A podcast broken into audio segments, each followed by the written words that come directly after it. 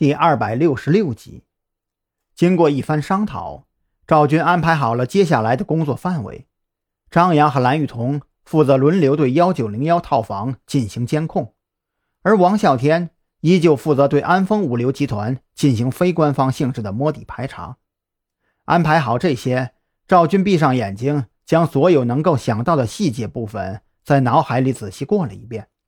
他现在非常确定，特侦局。加上李栋手底下的刑警力量联合布控，绝对不会像吴有倩案那样被动。接下来的几天里，张扬和蓝雨桐轮流值守在十九层的过道里，就像是牛皮糖一样，寸步不离地盯死了陆安。他每天外出多少个小时，都去了哪里，途中和多少人有过交谈，这些人的身份信息，甚至是外出期间陆安去过多少次厕所。张扬二人也都一丝不苟地记录在案。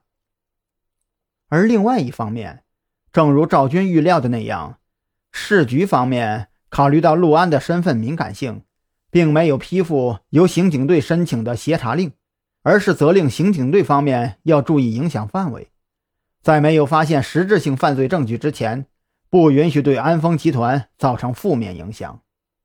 这条责令就让李栋很是恼火了。他觉得，这简直是想让马儿跑，还不给马儿吃草。和刑警队相比，特侦局的日子就好过了不少。毕竟一个“特”字，就注定了赵军可以在一定程度上不受繁琐规则的约束。也正是因为如此，张扬和蓝雨桐二人才得以像牛皮糖一样，死死地粘在了陆安的身边。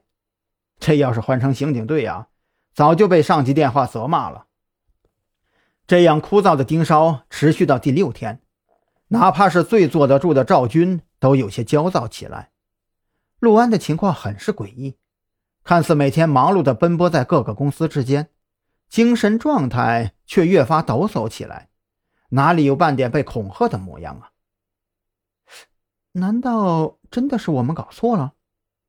蓝雨桐忍不住对自己的判断产生了质疑。错是肯定错不了的。陆安的名字的确出现在了安宁财团匿名持股名单上，他必然也是凶手的目标之一。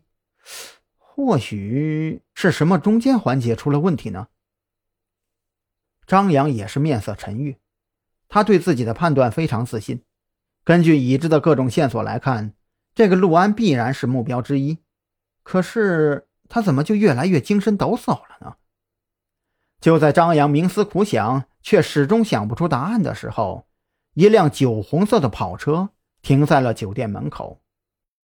张扬，注意一下十九层过道，一个穿着黑色露脐 T 恤的女孩刚刚在前台查询了陆安的房间号。赵军的声音从蓝牙耳机里传了出来。张扬收到。张扬匆匆地做出答复，目不转睛地看向电梯方向。随着“叮”的一声响。